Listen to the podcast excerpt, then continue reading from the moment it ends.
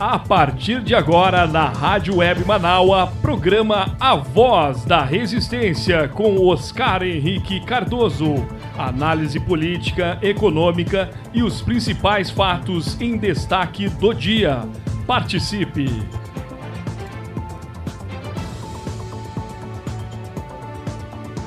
Vera Lúcia Santos, né? Que bom que o Walter tá bem, né? Tô bem contente com essa, com essa situação aí da, da própria Lúcia, tô, feliz com isso, né? E eu queria aproveitar, né, gente, para vocês e dizer que estamos chegando aí na direção geral também de Beatriz Fagundes na nossa rádio web Manaus. Problema também que o meu microfone também tá um verdadeiro horror, mas tudo bem, né? Vamos lá, vamos seguindo, vamos embora, vamos seguir aí o nosso programa, né? Nossa segunda hora da Voz da Resistência. E a gente então começa trazendo aí os detalhes para vocês, né, gente? Detalhes, detalhes daquilo que nós temos. A pauta hoje está grande, né? Vamos, vamos, vamos ver se com essa questão do nosso pequeno atraso, se a gente consegue colocar tudo no ar. Também, se não der, tudo bem, né? Vamos tocando a vida. Hoje é sexta-feira, dia 14 de janeiro de 2022, um dia quente, viu? Tá um forno aqui nesta Porto Alegre, um verdadeiro forno. Um forno. Jefferson aqui dizendo que entrou bem. Que bom, graças a Deus. Ai, muito obrigado, querido. Olha, dizendo para vocês que tá um forno aqui nesta capital. A gente está com o tempo bom, céu para lá de claro, céu de brigadeiro, 33 graus nesse momento. A máxima hoje em Porto Alegre deve oficialmente, oficialmente, hoje deve ir aos 38 graus, tá? Para Uruguaiana, atenção, em toda a fronteira oeste, poderemos passar dos 41 graus hoje. Ontem, Uruguaiana teve o dia mais quente nos últimos 62 anos foram 41 graus e um décimo, e Quaraí, também que é vizinha ali na fronteira oeste, vizinha Quarém, no Uruguai, Quarém, né? Registrou 41 graus e 5 décimos.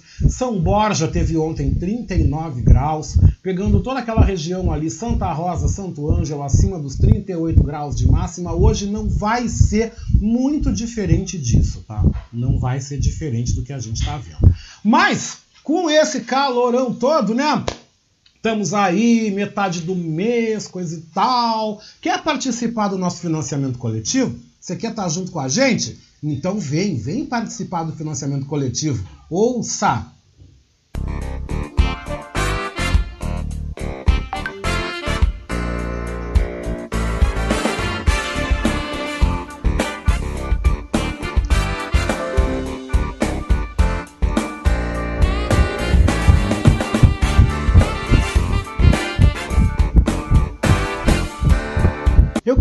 Convidar você que ouve o programa Voz da Resistência a ser nosso amigo da Rádio Web Manaua. Você pode ser nosso parceiro no projeto de financiamento coletivo. Acesse manaua.com.br barra doe e escolha uma forma para contribuir para o fortalecimento de um canal de comunicação independente e democrático. Lá você vai encontrar opções para contribuir, como boleto, cartão de crédito, Pix e até mesmo depósito em lotéricas ou agências da Caixa Econômica Federal. Sua contribuição é fundamental para aprimorarmos ainda mais a nossa estrutura. Se você desejar saber mais sobre o financiamento coletivo, você pode também entrar em contato com a Marilene Pullman pelo telefone 51 99393 1747.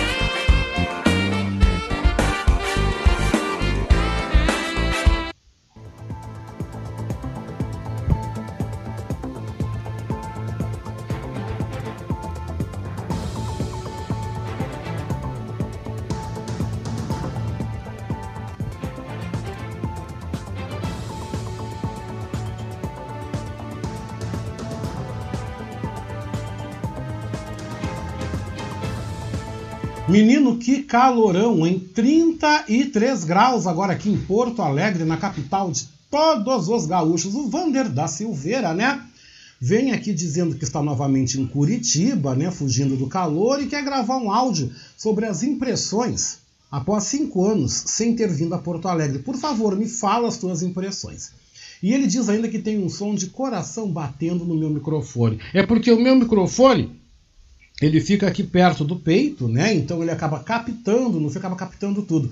E de repente você está captando o meu coração, é porque meu coração, não sei porquê, bate feliz quando te vê.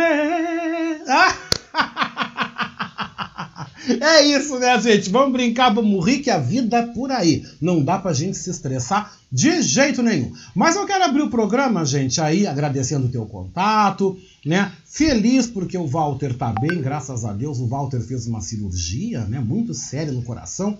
Mas Vera Lúcia Santos, nossa verinha aqui do Horizontes, vem dizendo que ele está bem, né? Ele está internado no Hospital Divina Providência, ainda está naquela fase daquela, daquelas observações maiores, aqueles cuidados, né? Que a gente tem que ter, né? Mas graças a Deus, até onde nós estamos sabendo, segundo a Vera, ele está bem. Os hospitais de Porto Alegre, por medida de segurança, em razão da questão da, da Omicron, uh, restringiram as visitas, tá? As visitas estão restritas nos hospitais da capital, em todos os hospitais, porque infelizmente aí a Omicron voltou, voltou com tudo. Tem muita gente infectada, muitas pessoas que estão aí doentes. Olha, a gente está vivendo um momento preocupante. Daqui a pouco eu vou trazer também aqui a notícia do repórter Bruno Moreira, da agência Rádio Web em São Paulo, que diz que o Brasil já passa aí, já está quase batendo, já passa dos 100 mil casos aí de Omicron, né, ou da Covid aí nesta nova fase. Então o momento não tá fácil, gente, o momento não tá fácil de jeito nenhum. Quem puder evitar viajar, evitar eventos sociais, evitar compromissos, por favor, faça isso agora, porque nós não estamos num momento de nos aglomerar, não estamos num momento de festa. Neste momento no Brasil, não. Claro que não. E o Ricardo Weber Coelho pergunta se eu estou preparado para receber uma notícia inusitada e bizarra. Por favor, manda, né? Nada é, nada já me assusta. Tu quer saber? Nada mais me assusta, gente, porque olha, depois desse negócio aí da Omicron, ah, eu vou dizer, Deus que me perdoe, né? O João Gabardo volta falando aqui, né, que ele pediu para Beatriz para divulgar um curso de introdutório de programação de Arduino do Instituto Federal do Rio Grande do Sul, campus da Restinga, que ela atendeu e quer fazer para mim a solicitação. Ah, manda para mim que a gente fala, não tem problema nenhum. Se for uma coisa resumida, um textinho resumido, manda mesmo, né? Manda que a gente fala aqui sem problema nenhum. Uh, falando aqui, ó, o quê? O que? O que? Deixa eu ver aqui. Hã? Olha, eu, eu vou. Como é que é? Uma notícia bizarra, sem precedentes na história da humanidade. Olha, eu vou pedir licença, Ricardo, mas por, por educação, tá? Eu não, eu não sou uma pessoa puritana, eu, mas eu, por educação, eu não, eu não vou dar essa notícia aqui no programa, tá? Eu não, eu não vou dar. Porque eu acho meio desrespeitoso, sabe? Eu acho meio desrespeitoso, eu tava vendo ali. Eu vou manter o, o nível, sabe? Eu vou manter o nível. Eles que nem sabe o que, o que dizer, né? Se tu não sabe, eu também vou pedir licença, eu não, eu não vou falar isso, tá? Você não me leva mal mas eu não vou divulgar esse tipo de, de, de, de coisa, esse tipo de linguajar aqui no programa. Como eu te disse, eu não sou puritano, mas eu tenho respeito ao ouvinte, respeito às pessoas que estão do outro lado, né? E eu não me sentiria bem dando esse tipo de notícia aqui, tá, querido? Tudo bem que foi decidido por uma corte, ok, mas eu queria que você não me levasse a mal, tá? Obrigado, querido. Vamos ver aqui. A Cláudia do bairro Santo Antônio Aqui a Cláudia, esposa do Fabrício, a Cláudia, mãe da Nenê, mãe da Pipoca, né? Dizendo assim, ó, que apesar do calor exagerado, né, ama o verão. Eu também gosto do verão, prefiro mil vezes o verão que o inverno. Eu não gosto de frio, não gosto de inverno. Só que assim, né, Cláudia, tá difícil, né?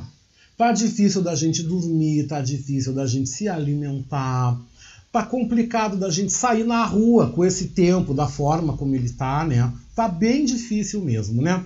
E o professor João Gabardo manda aqui, neles que não está podendo ouvir a rádio agora, mas ele manda divulgar dizendo, né? Convidando quem se interessar a participar de um curso Maker e Nova Lab Introdução ao Arduino 2022, tá? Uh, o curso ele é dividido em quatro tópicos, mais um projeto final resultando em uma carga horária de 20 horas, podendo ser cursado no ritmo considerado ideal para o aluno, estando disponível na íntegra assim que a turma começa, né? São requisitos mínimos para a participação no curso: idade a partir de 14 anos, escolaridade ensino fundamental incompleto a partir do oitavo ano e um conhecimento prévio. É necessário que o interessado tenha conhecimentos básicos de uso de computador e um navegador de internet. Né? Deixa eu ver o que, que ele tem mais aqui falando deste curso de introdução ao Arduino. Né? O curso foi desenvolvido para seus primeiros passos na comunidade Arduino e as atividades práticas serão desenvolvidas na plataforma Tinkercad. Por ser uma plataforma online, não será necessário dominar o software, fazer download de software. Né? Para realizar o curso, é preciso ter um computador e conexão com a internet. E o curso será realizado de forma assincrônica. Tá? Vocês querem mais informações? Façam contato né, com o Instituto Federal do Rio Grande do Sul, Campus Restinga. Tem aqui um formulário que o João Gabardo me mandou. Quem se interessar, faz contato que eu envio o formulário, tá? E o Ricardo Weber Coelho volta dizendo que a humanidade enlouqueceu. Eu acho que as pessoas enlouqueceram, perderam a razão. E eu, mais uma vez, eu peço desculpas a você, Ricardo, que eu não vou ler essa notícia aqui no ar, eu não vou falar isso aqui, porque eu respeito, né? Respeito a mim, também respeito as pessoas que estão em casa ouvindo, tá, querido? Espero que você não me leve a mal.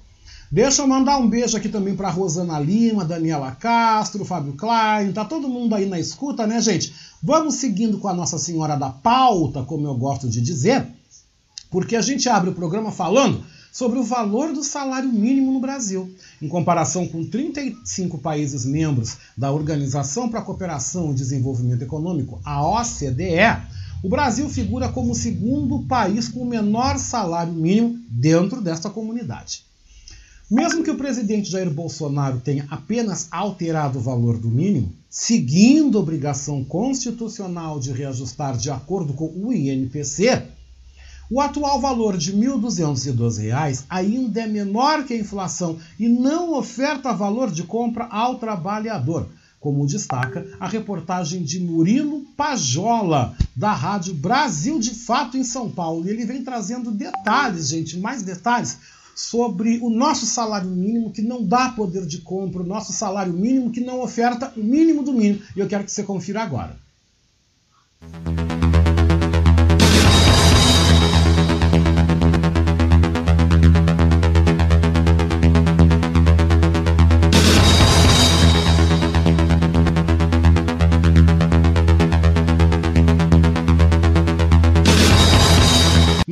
segundas, sextas e sábados você fica em dia com a notícia. Rádio jornalismo de qualidade com os últimos destaques no Rio Grande do Sul, no Brasil e no mundo.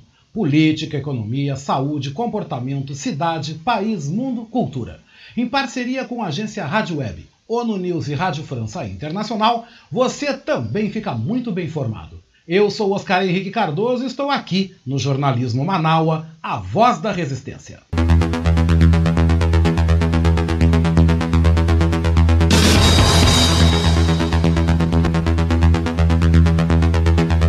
Pelo terceiro ano seguido, o governo Bolsonaro alterou o valor do salário mínimo apenas com o que é obrigatório pela Constituição, o reajuste conforme a inflação anual acumulada, medida pelo INPC, o Índice Nacional de Preços ao Consumidor. Na prática, significa que não há aumento real no poder de compra. Enquanto isso, diante de uma crise financeira que faz com que quase 28 milhões de pessoas no Brasil estejam vivendo abaixo da linha da pobreza, os olhos e os bolsos dos trabalhadores se voltam ao anúncio do reajuste do salário mínimo. A partir desse mês de janeiro, o novo salário mínimo passou de R$ 1.100 para R$ 1.212.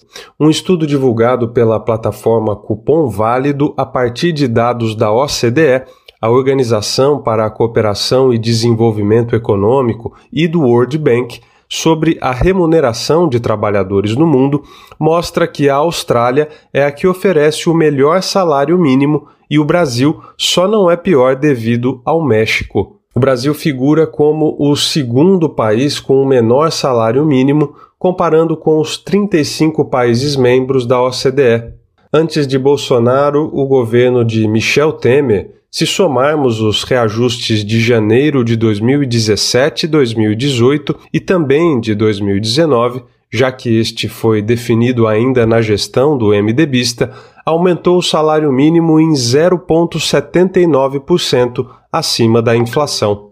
Durante as gestões petistas que o antecederam, somando os governos de Dilma Rousseff e de Luiz Inácio Lula da Silva, entre 2003 e 2016, o índice teve um aumento real de 59,21%. Atualmente, conforme mostra o DIEESE, esse poder de compra que permite a um trabalhador que recebe R$ 1.212 por mês adquirir 1,73 cestas básicas é o menor da média entre 2008 e 2020.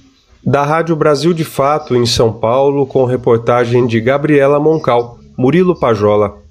11 horas e 5 minutos, 11 e 5, gente. Se o valor do salário mínimo já não dá para nada, e realmente nos coloca aí no segundo nível mais baixo dentro dos países da OCDE, só perdendo para o México, gente. Um estudo também divulgado esta semana pela Organização da Agricultura e Alimentação das Nações Unidas, a FAO, aponta que o índice de preços dos alimentos, medido pela entidade, foi 28,1% maior em 2021 sobre 2020. Como exemplo disso, nós podemos citar que, por conta da seca e da pandemia no Brasil, o preço do milho, por exemplo, subiu 44,1% em 2021, bem como o preço do trigo, que avançou 31,3%, e o valor da carne, que aumentou 12,7%.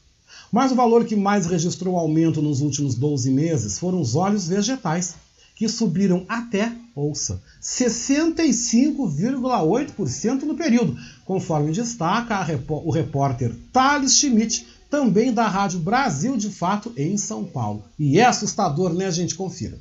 A FAO, Organização para a Agricultura e Alimentação das Nações Unidas, divulgou um estudo neste início de ano em que revela que o preço médio dos alimentos em 2021 foi o maior dos últimos 10 anos. O índice de preços de alimentos da FAO foi 28,1% superior a 2020. O índice acompanha as mudanças mensais nos preços internacionais de commodities de cinco produtos: cereais, como arroz, milho, trigo e outros, óleos vegetais como soja, canola, girassol, entre outros, produtos lácteos como leite em pó, queijo e manteiga, carnes como a carne bovina, de frango, suína e ovina, e o açúcar.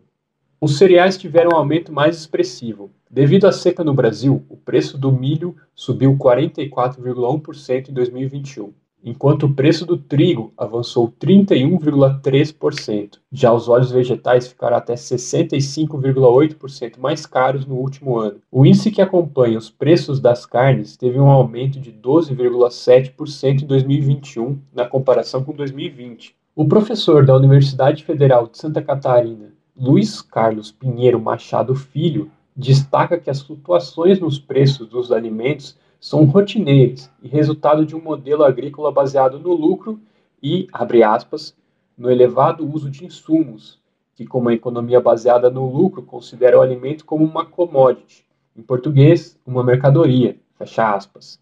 A pandemia também marcou um agravamento dramático da fome no mundo. Segundo a ONU, 811 milhões de pessoas passam fome no globo. Na América Latina e Caribe, a insegurança alimentar é realidade para 9,1% da população e é o índice mais alto dos últimos 15 anos. Somente no Brasil, o maior produtor de alimentos do mundo, 116,8 milhões de pessoas não conseguem realizar três refeições ao dia. Da Rádio Brasil de Fato, em São Paulo, com reportagem de Michele Mello, Thales Schmidt. Não conseguem realizar, gente, três refeições por dia e, como vocês puderam ver durante esse último ano que passou, não tinham dinheiro nem para comprar osso, nem para comprar osso, porque os donos de mercados, supermercados e açougues não disponibilizaram nem ossos e nem tutano para aqueles que não têm condições, cobravam, cobravam até por carcaça de peixe, gente. Vocês verem o nível, o nível que se chegou, o nível de pobreza trazido e incrementado pela pandemia e junto com isso o nível de maldade e de egoísmo das pessoas. Porque infelizmente o ser humano, o ser humano não aprendeu nada. pessoas não aprenderam nada com essa questão da pandemia. Pelo contrário, as pessoas se tornaram piores, se tornaram egoístas, se tornaram más, se tornaram extremamente interesseiras e preocupadas só com o seu lado, só com o seu problema. A gente está vendo aí os reflexos. A gente está vendo os reflexos de tudo, de tudo, de tudo que está acontecendo aí neste momento em que a Omicron está de volta e que a Omicron ganhou o tamanho que está ganhando no Brasil. Por quê? Porque no final de ano ninguém se preocupou em se cuidar. Todo mundo aglomerou, fez festa, foram para a praia, fizeram festarada, os bares da noite aí bombando, os clubes bombando, tudo bombando, o pessoal fervendo, tá aí agora a conta veio. Quem ficou em casa, quem se cuidou, vai acabar pagando um pato também, porque a gente só vai conseguir sair da pandemia, nós só vamos conseguir sair desse estado de letargia, de pobreza e de miséria se nós nos dermos as mãos. Mas eu, cada dia que passa, eu acredito que isso menos vai acontecer. Que isso não é da cultura do brasileiro. Dar as mãos e unirmos como um povo para vencer um problema. Eu acho que isso não é uma cultura nossa, infelizmente. O Bruno Mariano de Patos de Minas, né? Bruno Mariano de Patos de Minas manda uma notícia aqui, dizendo: estão vendo o que eu estou falando agora? Filho de policial militar conta com a ajuda do pai para dar golpe em militares, né, gente? Deixa eu ver se eu consigo abrir aqui essa notícia, né? Que o Bruno Mariano nos manda lá de Minas Gerais, lá de Patos de Minas, né? Que está no site Diário do Centro do Mundo. Perdoem se estão ouvindo eu me abanar, mas eu desliguei o ventilador para não vir o barulho aqui no ar, então eu acabo me abanando com o calendário aqui. Olha só, gente, o filho de um policial militar está aplicando um golpe em militares, ele está se passando por trader e estima-se que em apenas em um batalhão teria lucrado um milhão de reais. A Polícia Civil do Distrito Federal apura que esse golpe foi aplicado pelo filho de um dos policiais militares na reserva remunerada do Distrito Federal. O nome do trader é Pedro Gil Fonseca Duarte, ele tem 30 anos e é dono da Pedro Intermediação de Negócios Eireli, Second Trader. A maioria das, das vítimas afirma que foi convencida pelo pai do empresário policial aposentado. O pai sempre garantia nas reuniões que o filho tinha qualificação para atuar no mercado financeiro e dizia que o lucro era certo e assim conseguiu aplicar o golpe em seus colegas de trabalho. As vítimas chegaram a fazer aplicações que variam de 55 a 77 mil reais e também passavam bens para o nome de Pedro, como carros. Um dos policiais que mandou o dinheiro conta que no dia 26 de fevereiro do ano passado realizou um contrato com Pedro e que ele investiria 20 mil em operações nas bolsas de valores. O valor seria administrado pela empresa de Pedro. Em seis meses de contrato, a empresa pagaria 20% do capital investido, mais o valor que foi dado no começo. Após receber os rendimentos nos primeiros meses, ele depositou mais 40 mil. Outro policial militar resolveu entrar na história e ele investiu 30 mil sobre o mesmo contrato. Olha, gente, eu vou dizer uma coisa, é terrível isso, é terrível, mas fala da ganância, né? Isso é resultado da ganância. As pessoas têm ganância, têm ganância. Quanto mais tem, mais querem. E olha, se você quer aplicar um dinheiro, vou te dar uma dica aqui. Se você quer aplicar um dinheiro, se você quer saber como é que você pode fazer aplicações, eu vou te dar uma dica minha de Oscar. Você converse com a nossa coach a nossa educadora financeira, a nossa economista Patrícia Nazi Santos, tá? que ela é nossa comentarista, ela participa aqui do Revista Manaua comigo sempre nos finais de semana. Vocês podem, né, mandar um contato para ela no Instagram dela, né, no Patrícia Patrícia uh, Sandes, né, uh, underline planeja, né? Eu acho que é esse o contato. Depois eu dou direitinho para vocês. Quem quiser fala comigo, né? Aqui fora do ar, manda um zap no 51 982445974 que eu passo o contato da Patrícia, porque a Patrícia vai te orientar a como você fazer uma boa aplicação do seu dinheiro. Se você quer aplicar um dinheiro, quer fazer uma reserva, enfim. Se você não quiser procurar, no caso, um consultor, não quiser ouvir minha dica, vá até a sua agência bancária, converse com o gerente da sua conta, que ele vai te indicar uma aplicação. Isso eu faço. Né? Eu faço, eu tenho umas aplicações aí e eu faço isso. Fui conversei com o gerente da minha conta, fizemos aí uma aplicação, a questão do juro, a questão de que tem aplicações que você faz que você tem que ficar um tempo sem tirar, outras que você uh, faz que você pode sempre que precisar você pode ir sacando, enfim.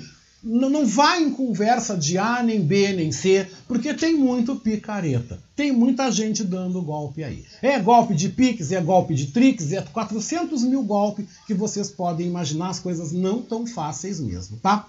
Mas seguindo na questão aí dos preços, né, gente, a questão dos preços, a gente fala também que o ano está começando, agora final de janeiro já iniciam as aulas em vários estados brasileiros e os pais já começam a pesquisar os preços dos materiais escolares. Já estão fazendo isso desde a virada aí do ano. Eu quero que você confira aqui na Voz da Resistência cinco dicas dadas por uma especialista para reduzir gastos na compra do material escolar. Essas dicas foram dadas ao repórter Igor Pereira, da agência Rádio Web, e eu quero que você confira agora. Com o início de mais um ano letivo, os pais começam a procura pelo material escolar das crianças. Com a alta nos preços por conta da inflação, é preciso ter cautela para não comprometer o orçamento. A primeira dica é pesquisar preços e negociar descontos. Alguns estabelecimentos podem oferecer descontos maiores caso os pais resolvam fazer a compra em conjunto. A especialista da Proteste, Associação para a Defesa do Consumidor, Mariana Rinaldi, dá uma segunda dica verificar a possibilidade de fazer a compra de forma fracionada. Além disso, se o orçamento estiver muito apertado, é possível avaliar junto à escola o que é necessário comprar no referido semestre ou se a compra pode ser fracionada, dividida em semestres, por exemplo, o que precisa ser realmente comprado no primeiro semestre e o que pode ser comprado no segundo semestre. A terceira dica é não levar os filhos às compras, para evitar pressões pela compra de produtos da moda, que podem ser mais caros, como explica a especialista. É também aconselhável não levar os filhos às compras, para evitar pressões pela aquisição de produtos que não foram ali orçados e também avaliar sempre a qualidade dos itens, o preço e as condições de pagamento. Para concluir, é sempre válido lembrar de pedir a nota fiscal ou comprovante da compra para trocar qualquer item em caso de necessidade. A quarta dica é fugir do parcelamento, pois isso pode comprometer a renda nos próximos meses. A última dica é ficar atento para as exigências da escola. Por lei federal, as instituições de ensino não podem incluir na lista de material itens como papel higiênico, material de escritório e produtos de limpeza. Agência Rádio Web com informações de São Paulo, Igor Pereira. 11 horas 17 minutos e Porto Alegre, Rio Grande do Sul, também é notícia aqui na Voz da Resistência.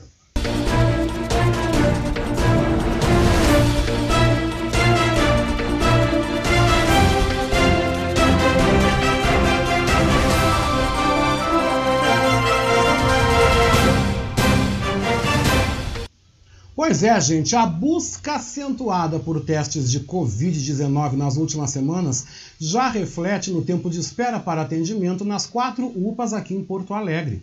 Segundo a Secretaria Municipal da Saúde, desde o início do ano, pacientes chegam a aguardar de 4 a 5 horas, o dobro do tempo registrado no cenário anterior à nova onda de contágio. Quem buscava por um atendimento na manhã desta quinta-feira, gente, nas UPAs Cruzeiro do Sul, Lomba do Pinheiro, Bom Jesus e Moacir Clear, aguardava de duas a três horas. A espera maior, no entanto, está prevista para a tarde, período em que há maior procura pelos serviços médicos.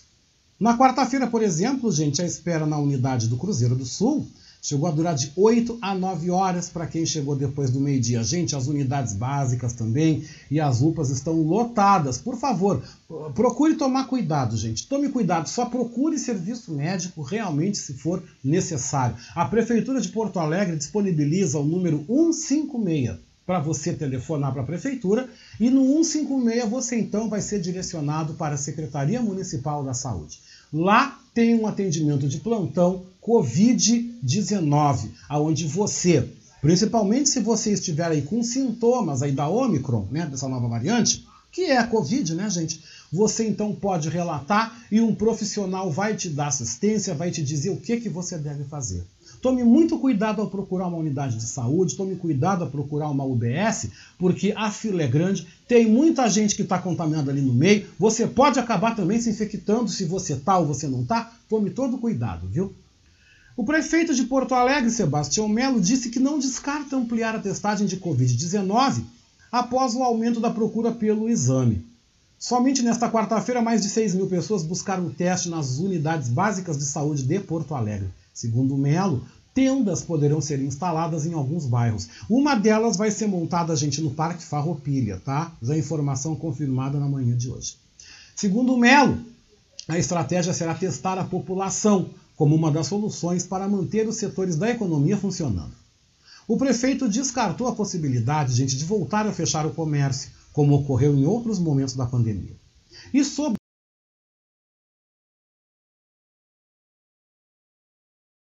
podem mudar a definição do evento e uma nova data que está prevista para 17 a 20 de março, juntando aí as comemorações do aniversário de Porto Alegre, uma nova data não está descartada.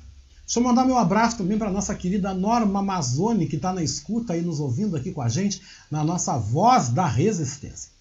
O prefeito Sebastião Melo disse que vai se reunir com membros do IFAM para discutir sobre o asfalto que foi colocado na Avenida Padre Tomé e também na Rua 7 de Setembro, no Centro Histórico. Vias originalmente construídas em paralelepípedo, na região próxima à Igreja Nossa Senhora das Dores. O IFAM ordenou a paralisação dos trabalhos. O órgão informou que não foi contatado previamente pelo município, como determina a Portaria Nacional. Em nota, o Instituto explicou que notificou a Prefeitura sobre a obra, realizada no entorno de um bem tombado em nível federal, como é o caso da Igreja das Dores. Melo disse que ainda ligou para o presidente do IFAM no Rio Grande do Sul e afirmou que não descarta a retirada do asfalto no local. De acordo com a Secretaria Municipal de Serviços Urbanos, o objetivo da pavimentação das vias do centro é dar mais segurança a veículos e pedestres. Porém, desde o último sábado, a intervenção vem gerando reclamações de moradores e alertas de especialistas em patrimônio público. Também achei um absurdo fazerem isso. E uma notícia aqui triste, né, gente? Um avião da empresa Aérea Azul, que saiu do aeroporto Salgado Filho, em Porto Alegre, precisou desviar a rota após um passageiro morrer durante o voo na madrugada desta quinta-feira. A aeronave que decolou às 10h45 tinha como destino Recife, Pernambuco, mas parou em Vitória, no Espírito Santo, por volta da meia-noite e 43 minutos. A Azul não informou a identidade do passageiro que morreu, nem a causa da morte. Conforme informações da Delegacia de Homicídios e Proteção à Pessoa de Vitória, que efetuou a remoção, o cadáver foi liberado por volta das 9 da noite. E o traslado do corpo para Porto Alegre vai ser realizado por familiares que já estão no Espírito Santo e foram buscar. Que notícia triste. Já pensou, gente? Que triste, que dramático, né? Mas vamos falar também de outra coisa também que não está fácil também e que está preocupando. Sabe do que eu vou falar? Da forte onda de calor. A forte onda de calor que já está atingindo o Rio Grande do Sul. As temperaturas altas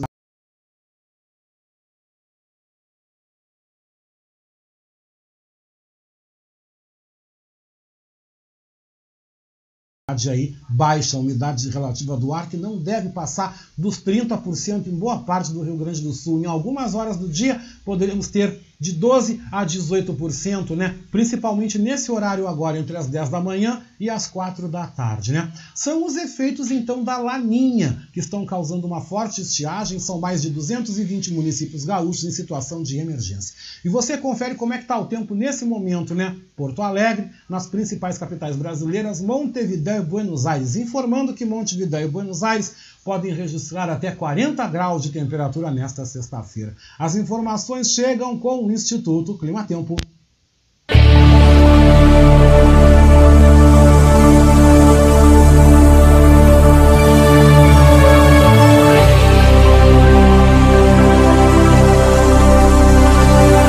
É, gente, Porto Alegre, região metropolitana, gente, tem nesse momento tempo bom com céu claro agora.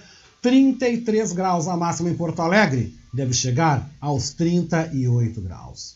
Florianópolis tem tempo bom com céu parcialmente nublado. Lá tem uma temperatura mais humana, viu? Agora 26 graus, a máxima deve chegar aos 31 na capital de Santa Catarina, vai da praia, viu? Curitiba também tem tempo bom com céu parcialmente nublado, agora 24 graus, a máxima por lá chega aos 26. São Paulo tem tempo instável, céu nublado, agora 24 graus, a máxima deve chegar aos 29. O Rio de Janeiro tem tempo bom com céu parcialmente nublado, agora 28 graus. A máxima no Rio deve chegar aos 31. Viu só? Temperaturas humanas, como eu estou dizendo, né? Brasília também, olha que coisa boa. Brasília hoje com tempo bom, céu claro, agora 25 graus, a máxima deve chegar aos 29. Já Montevidéu, gente, tem tempo bom, céu claro. Atenção, Montevidéu tem 35 graus neste momento, a máxima deve chegar aos 41. E Buenos Aires, Buenos Aires, gente, tem tempo bom com céu claro. Neste momento, 31 graus, a máxima deve chegar aos 40 na capital da Argentina. E falando sobre isso, a gente apresenta agora uma matéria que traz como destaque, né, gente, como destaque isso que a gente está vendo aí, a questão do clima, um forte calor, porque nós podemos ter no centro-sul do continente sul-americano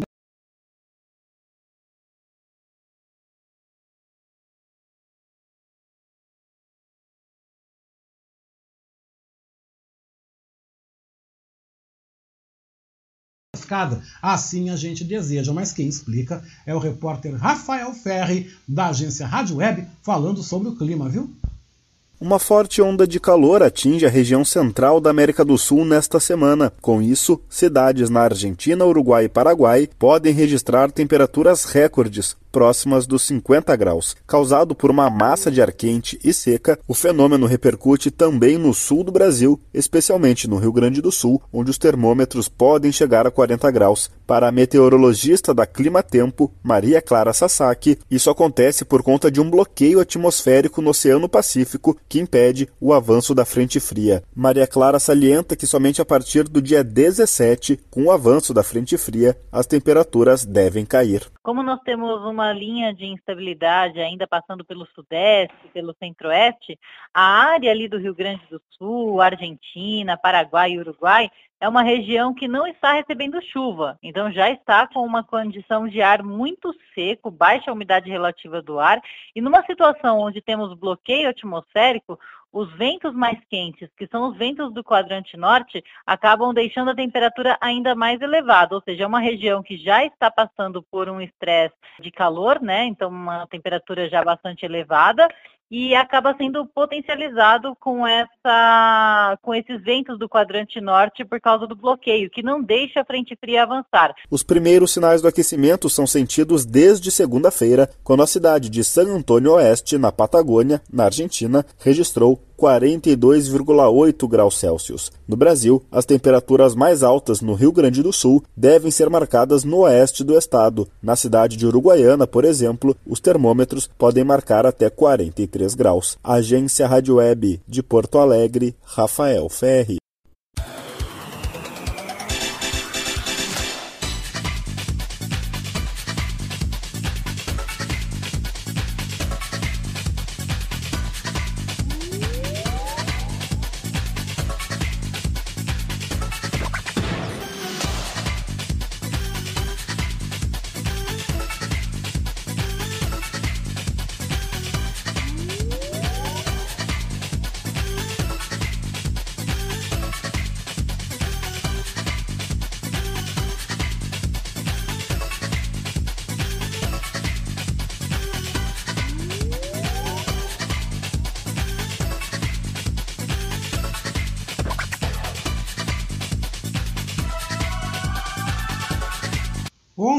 Onze vinte e oito, onze horas vinte e oito minutos. Essa é a segunda hora da Voz da Resistência comigo, Oscar Henrique Cardoso. Ao meio-dia você continua na terceira hora com o Adroaldo Bauer Corrêa. Divulgados indicadores da segurança pública no ano de 2021, né?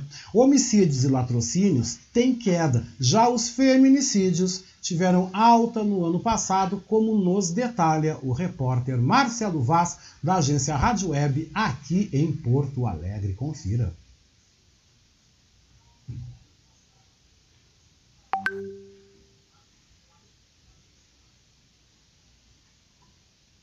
O Rio Grande do Sul bateu recorde na redução de crimes violentos pelo terceiro ano consecutivo. Os números foram apresentados nesta quinta-feira no balanço de indicadores criminais do Estado pelo vice-governador e secretário da Segurança Pública, Ranolfo Vieira Júnior, no município de Alvorada, na região metropolitana. O governador Eduardo Leite participou do evento por videoconferência por ter testado positivo para a Covid e estar em isolamento. Após a implantação do programa RS Seguro em 2018, o número de mortes violentas no estado reduziu em 33%, somando-se todos os crimes de homicídios, latrocínios e feminicídios. Ranolfo Vieira Júnior destacou durante o evento a importância do número de vidas preservadas em função do sucesso do programa. Nós preservamos 2.056 vidas humanas desde quando iniciamos o RS Seguro, lá no mês de fevereiro do ano de 2019. 2.056 vidas é o que nós temos de população em 52 municípios gaúchos a redução da soma de homicídios, latrocínios e feminicídios entre 2018 e 2021 é maior que a população de 52 municípios gaúchos. Isso seria mais ou menos eu dizer aqui o seguinte, né? Se tivesse acontecido essas mortes, um desses municípios teria desaparecido. O RS Segura é um programa que atua com foco territorial em áreas de indicadores de maior criminalidade e vulnerabilidade socioeconômica do estado, com ênfase nos 23 municípios com os piores indicadores de violência no Rio Grande Grande do Sul.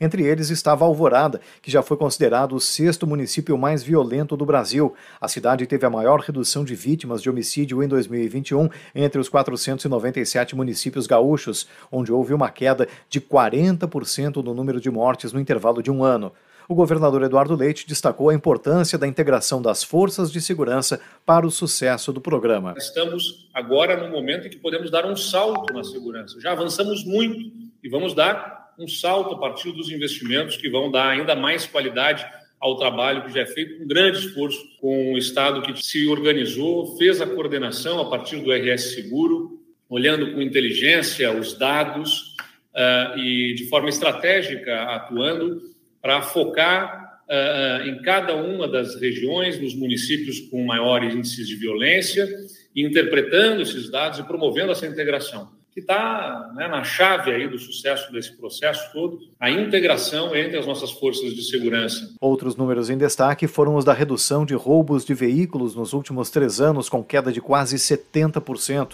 Houve também a retração nos ataques a banco, que desde 2018 caíram 79%.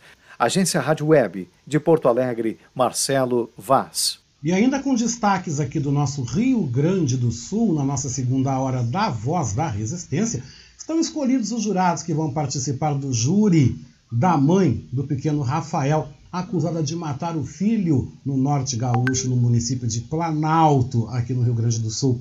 Quem nos fala mais sobre esse julgamento é a repórter Raquel Carneiro o sorteio dos jurados que vão compor o conselho de sentença do Tribunal do Júri que vai julgar Alexandra Salete Dolgokensky está marcado para o próximo dia 22 de janeiro. Serão sorteados 25 jurados titulares para integrar o conselho de sentença. Caso alguns não sejam localizados e também em razão da pandemia de Covid-19, serão sorteados 25 suplentes entre os previamente habilitados na comarca e com idade inferior a 60 60 anos, ou seja, fora do grupo de risco etário. Essas e outras questões foram definidas pela juíza Marilene Parisotto Campanha, que vai presidir o júri. Em razão das restrições da pandemia, serão disponibilizados apenas 67 assentos a imprensa externa e a imprensa do Ministério Público haverá um credenciamento através do Departamento de Imprensa do Tribunal de Justiça e para os demais serão distribuídas senhas todos os dias às 9 horas da manhã. Além disso, o prazo para os debates será acrescido de uma hora. Isso porque houve um pedido da defesa e concordância do Ministério Público. Alexandre é acusada de matar o filho dela, Rafael De 11 anos, em maio de 2020, na cidade de Planalto, noroeste gaúcho. O julgamento está marcado para 23 de março no Clube Independente Futebol Clube. Para saber mais sobre o júri do caso Rafael, acesse o site tjrs.jus.br. Com informações do Tribunal de Justiça do Rio Grande do Sul, de Porto Alegre, Raquel Carneiro. E de Porto Alegre, agora nós vamos até Brasília, né, gente? Porque o auxílio emergencial vai pagar cota pais solteiros, gente, de até 3 mil reais, mas a valor dividido, tá? Não é os 3 mil inteiro. Quem vai explicar mais detalhes é a repórter Sandra Fontela.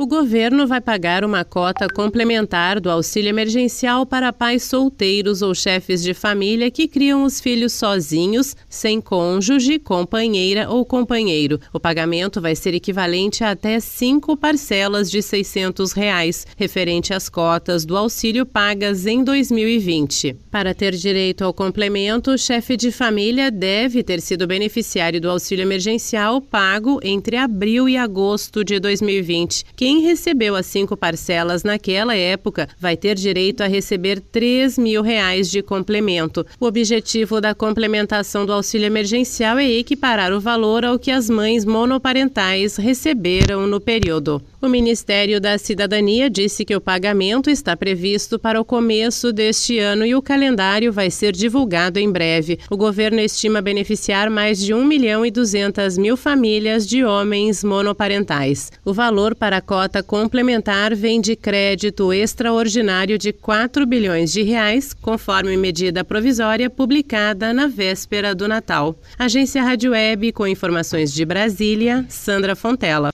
E a gente continua em Brasília porque o repórter Yuri Hudson, da agência Rádio Web, nos destaca mais um rolo aí dentro do governo Bolsonaro, porque Bolsonaro tira a autonomia do ministro da Economia, Paulo Guedes, e dá mais poder ao Centrão, inclusive do Centrão colocar a mão dentro aí do orçamento da União. Vamos até Brasília com Yuri Hudson. Em mais um aceno eleitoral ao chamado Centrão, o presidente Jair Bolsonaro decidiu dar mais poderes ao ministro da Casa Civil, Ciro Nogueira, do PP. Ciro é o chefe do Partido Progressista e é um dos principais líderes do Centrão. Um decreto publicado nesta quinta-feira no Diário Oficial determina que todas as ações do Ministério da Economia, comandadas por Paulo Guedes, relacionadas ao orçamento, deverão passar antes por um crivo da Casa Civil. A cientista política da Unesp, Maria Tereza Kerbay, interpreta a mudança como, de fato, um aceno eleitoral do presidente da República para a sua base mais próxima. A ação das bancadas e dos interesses corporativos dos deputados. Marca o início de um novo momento na política, com o fim da nova política, a união do presidente com o Centrão, o protagonismo do presidente do PP, Ciro Nogueira, e a volta do Tamalá da cá.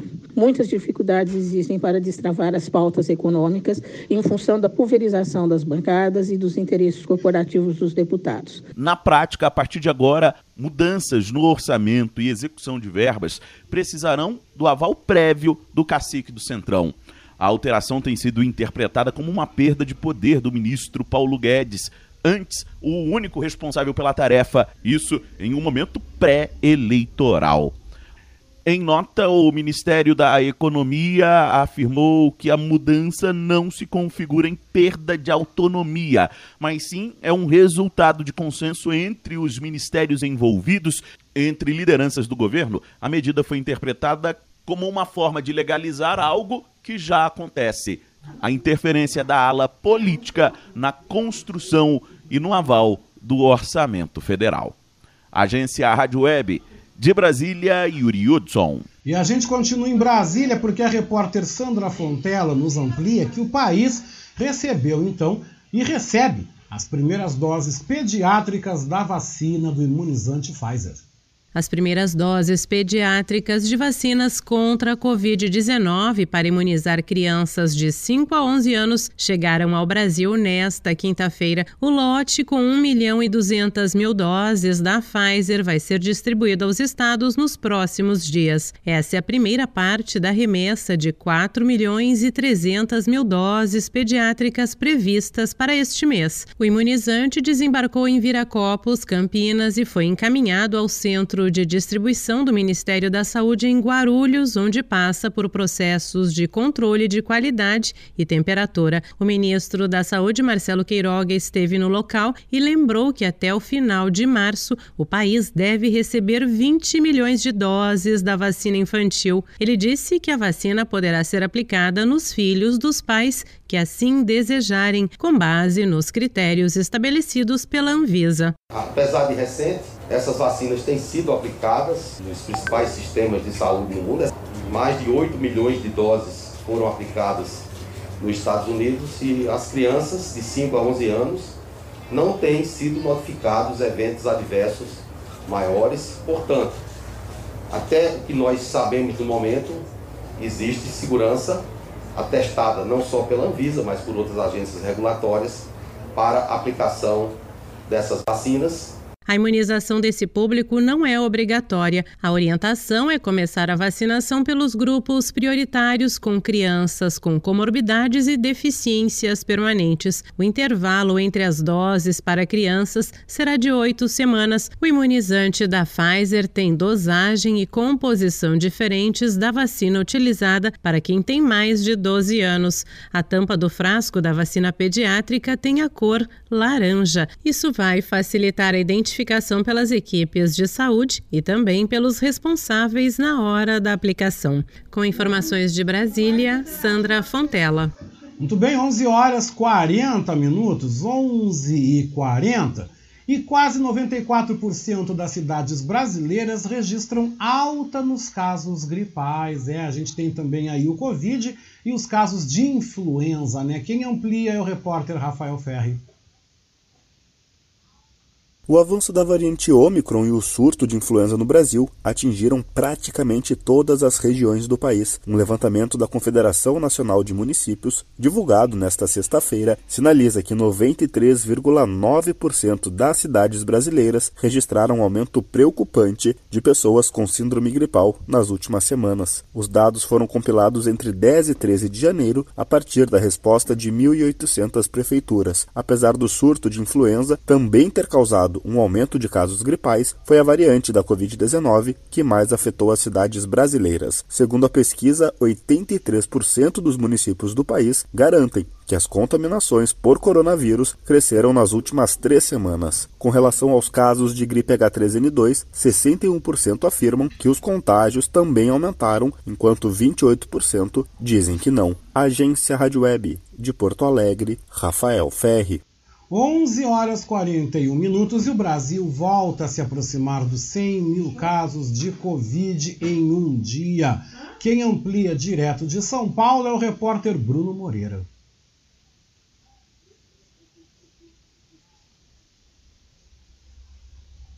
O Brasil se aproximou de 100 mil casos de Covid em um único dia nesta quinta-feira. Foram registradas 97.900 novas infecções nas últimas 24 horas, de acordo com o painel CONAS, o Conselho Nacional de Secretários de Saúde. A média de novos casos no balanço dos últimos sete dias é de 61.400. O total de infecções desde o começo da pandemia passa de 22 milhões e 800 mil. Também nesta quinta foram informadas mais 174 mortes pela doença. A média de óbitos está em 129 e o total de vítimas é agora de 620 mil 545. A atualização de dados da Covid ao redor do mundo indica Estados Unidos, Rússia e Polônia como os países com mais mortes no dia. Os novos casos são liderados por Estados Unidos, França e Índia. Agência Rádio Web, com informações de Brasília, Bruno Moreira. E nós vamos, nós vamos então agora a São Paulo, porque o repórter Leno Falck nos amplia, né? Que a Organização Mundial da Saúde recomenda mais dois medicamentos para o tratamento da Covid. Olha que notícia boa, né? Vamos então com você, Leno Falck. A Organização Mundial da Saúde atualizou nesta quinta-feira a lista de medicamentos recomendados para o tratamento de pacientes com Covid. As novas orientações incluem mais dois remédios. Segundo o documento elaborado por especialistas do Grupo de Desenvolvimento de Diretrizes da OMS, o medicamento baricitinib passa a ser fortemente recomendado para indivíduos em estado grave ou crítico da doença. A recomendação dos cientistas também inclui o uso do anticorpo monoclonal Sotrovimab para pacientes que não apresentam quadros clínicos graves. Agência Rádio Web de São Paulo, Leno Falck. E a gente vai então com informações internacionais aqui na nossa Voz da Resistência porque o governo de Hong Kong proíbe trânsito aéreo de passageiros de 153 países. Vamos agora com nossa conexão direto à Rádio França Internacional em Paris. Giro Internacional. Daniela Franco. Paris, 14 de janeiro de 2022. Essas são as principais notícias desta sexta-feira. Hong Kong anunciou nesta sexta-feira a proibição de desembarque no território de cidadãos de 153 países, com o objetivo de impedir a circulação da variante Omicron. Entrar em Hong Kong será possível apenas a quem estiver completamente vacinado contra a Covid-19 e cumprir 21 dias de quarentena no território. A Organização Pan-Americana da Saúde se preocupa com o vertiginoso aumento de contaminações por Covid-19 no México. Na última semana, 200 mil novos casos foram registrados no país, um recorde desde o início da pandemia. Especialistas temem que essa nova onda de contágios, impulsionada pela variante Ômicron, possa ser a pior já vivida pelo México. O ministro australiano da imigração, Alex Hawke, anunciou que o visto do tenista sérvio Novak Djokovic foi novamente cancelado, afirmando que o fato de o atleta não estar vacinado contra a Covid-19 é um risco para os cidadãos do país. Já o primeiro-ministro Scott Morrison disse que a decisão serve para proteger os sacrifícios da população durante a pandemia. Djokovic, que desembarcou em Melbourne para disputar o Aberto da Austrália, trava desde a semana passada uma queda de braço com o governo australiano. O esportista permaneceu vários dias em um centro para estrangeiros em situação irregular em Melbourne, mas por ordem de um juiz australiano, ele pôde deixar o local na segunda-feira e recomeçar a treinar. O mesmo juiz vai realizar uma audiência urgente nessa noite sobre a questão. O Serviço de Meteorologia da Austrália anunciou ter registrado uma temperatura recorde na quinta-feira, 50,7 graus Celsius, um calor que não havia sido observado no país nos últimos 62 anos. O diretor do Conselho Australiano para o Clima, Martin Rice, afirmou que esse recorde se inscreve em uma tendência a longo prazo de aquecimento global impulsionado pela combustão de carvão, petróleo e gás. O exército sul-coreano anunciou nesta sexta-feira que a Coreia do Norte atirou um projétil não identificado em direção ao leste da península. O lançamento ainda não foi confirmado por Pyongyang. Nos últimos 5 e 11 de janeiro, a Coreia do Norte lançou dois mísseis apresentados como hipersônicos, o que levou os Estados Unidos a anunciar nessa semana sanções contra cinco pessoas ligadas ao programa balístico norte-coreano. Para mais notícias, acessem rfbrasil.com. Rádio França Internacional em parceria com a agência Rádio Web.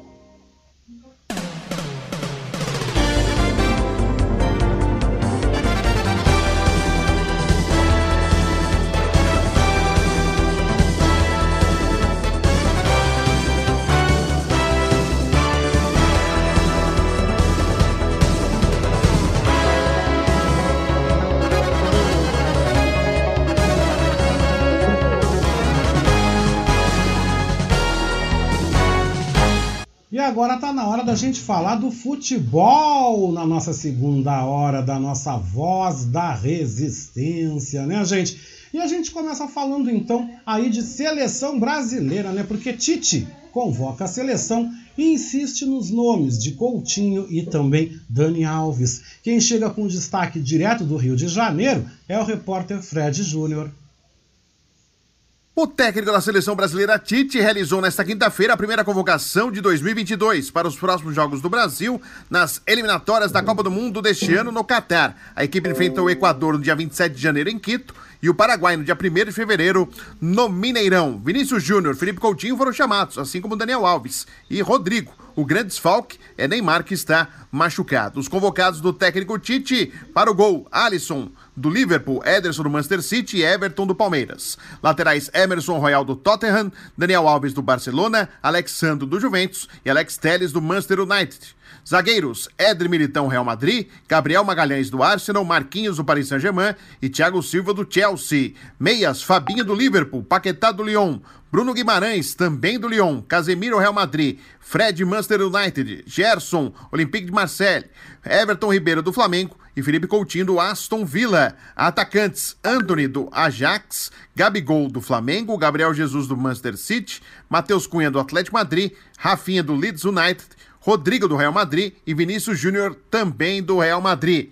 O técnico Tite fala sobre a convocação de Felipe Coutinho. O jogador deixou o Barcelona, acabou de ser emprestado para o futebol inglês e é muito questionado a sua convocação. E Tite, mais uma vez, lembrou do jogador. Coutinho é um jogador de armação e de conclusão importante que vai vindo retomando o seu melhor nível, ficou sete, oito meses parado, está numa condição também de retornar e possivelmente nesse final de semana as informações que a gente tem também da utilização dele, a importância dentro desse lastro e uma perspectiva de que ele possa ter a retomada no seu desempenho em alto nível. Vinícius Júnior, grande fase no Real Madrid. Será que terá mais oportunidades, começando como titular? Terá mais chances agora com o técnico Tite?